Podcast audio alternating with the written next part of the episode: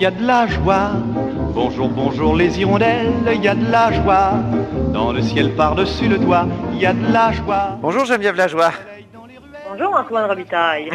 correspondante parlementaire à l'Assemblée nationale pour le Journal de Québec et le Journal de Montréal. Et pendant que tout le monde était en congé, Geneviève Lajoie, elle, couvrait la conférence de presse du gouvernement sur la COVID et il y a certains sujets qui n'ont pas tellement euh, percolé dans l'actualité de ce matin. Parle-nous d'abord d'immunité collective. C'est quoi ça déjà? Des, sujets qui n'ont pas percolé, mais qui sont, sont très intéressants par ailleurs. On ne peut pas tout écrire, on ne peut pas tout rapporter, évidemment. C'est ça. Euh, mais euh, l'immunité collective, on se souvient vaguement, dans vos souvenirs à tous, il y a un mois à peu près, hein, le docteur euh, Arruda et M. Legault avaient évoqué, bon, maintenant il est temps de s'immuniser collectivement contre la COVID-19. Euh, puis deux jours plus tard, on n'en reparlait plus. Et oui, puis quand il en, a parlé, c'est même le premier ministre qui a insisté pour décrire ce que c'était que l'immunité collective. Oui, il s'était transformé en pédagogue à ce moment-là, vraiment un professeur d'école euh, pour expliquer qu'est-ce que l'immunité collective. Donc, les gens, il faut qu'ils soient davantage, davantage en contact avec le virus pour être immunisés. En tout cas, on ne sait pas encore à quel point les gens qui ont la COVID sont immunisés pour combien de temps. Euh, mais on sait assurément qu'habituellement, dans la plupart des virus, les gens sont immunisés pour un certain temps. Donc, hmm. euh, là un mois, on parlait, M. Arruda nous disait qu'il y a environ 5 à 10% de la population du Québec qui, euh, qui était immunisée. Et bien là, hier, un des collègues journalistes a décidé de, reparler de ce sujet-là, qui est disparu totalement des conférences de presse depuis. Et là, M. Arruda nous a dit hier, on est, on est à entre 3 à 5% finalement. Donc, c'est encore moins que un mois. Ça. En tout cas, euh, visiblement, ces, chiffres sont plus à jour maintenant. Mais ce que ça veut dire, c'est aussi que la crise actuelle qu'on vit au Québec, les chiffres importants de propagation, de contamination à la COVID-19, c'est majoritairement dans les CHSLD. Donc, la population en général n'a pas été si gravement infectée par le coronavirus jusqu'à maintenant. Mm-hmm. Mais je suis content de savoir euh, que je suis euh, dans la, petite tranche de, 3 un, un, des rares, un des rares au Québec qui peut être immunisé contre le coronavirus.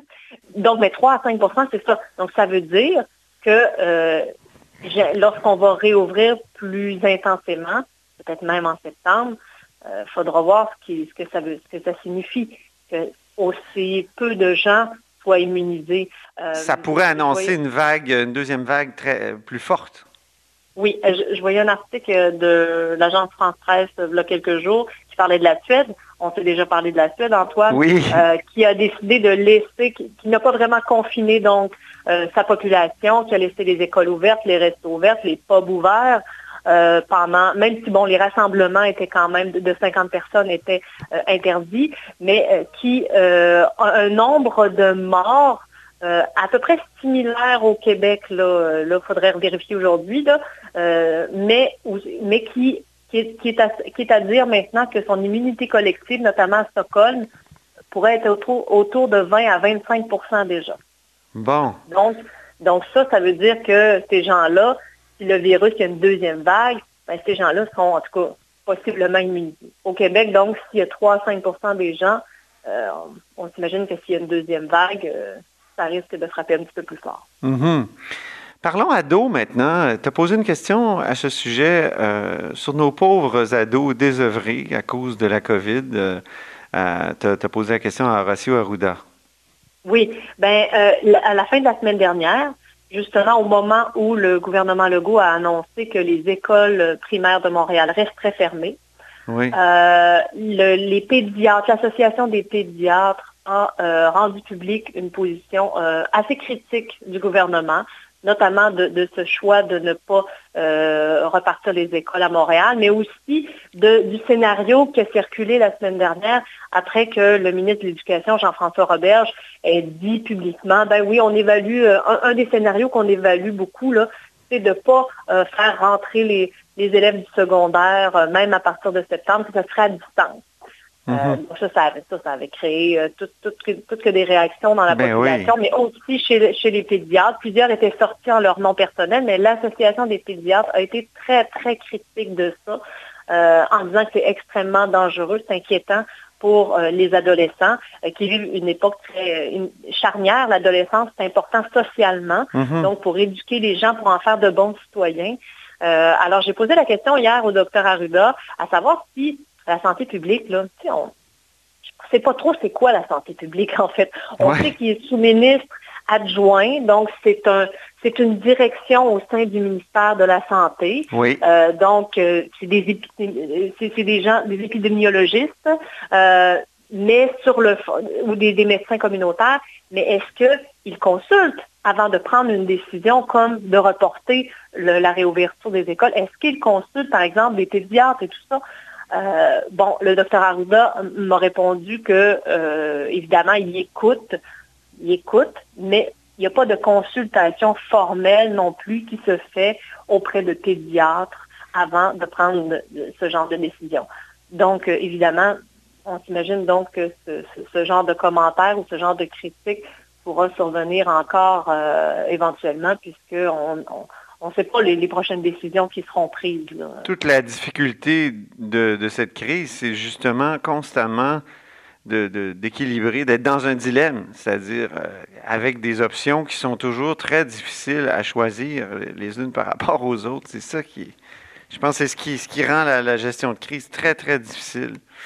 Oui, hier, on Il y a, toujours des effets très, très graves, là, euh, que ce soit qu'on aille dans un sens ou dans un autre. C'est sûr. Mais c'est sûr que pour des enfants, j'imagine que c'est un petit peu plus euh, difficile de se raisonner.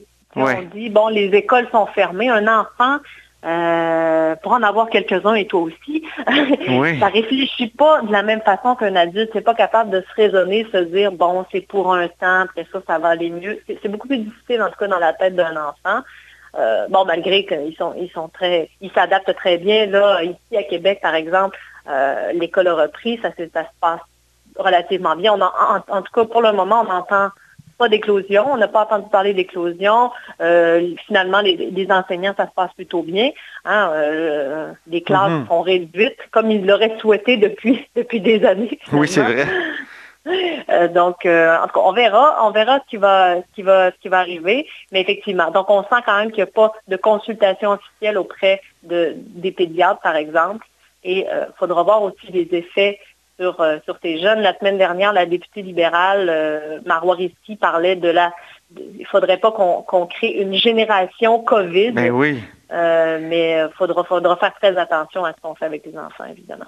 Effectivement. Ben, merci beaucoup, Geneviève Lajoie, pour ce compte-rendu et de journaliste et de mère. oui. Merci, Antoine. À très bientôt. Au revoir. Bon courage.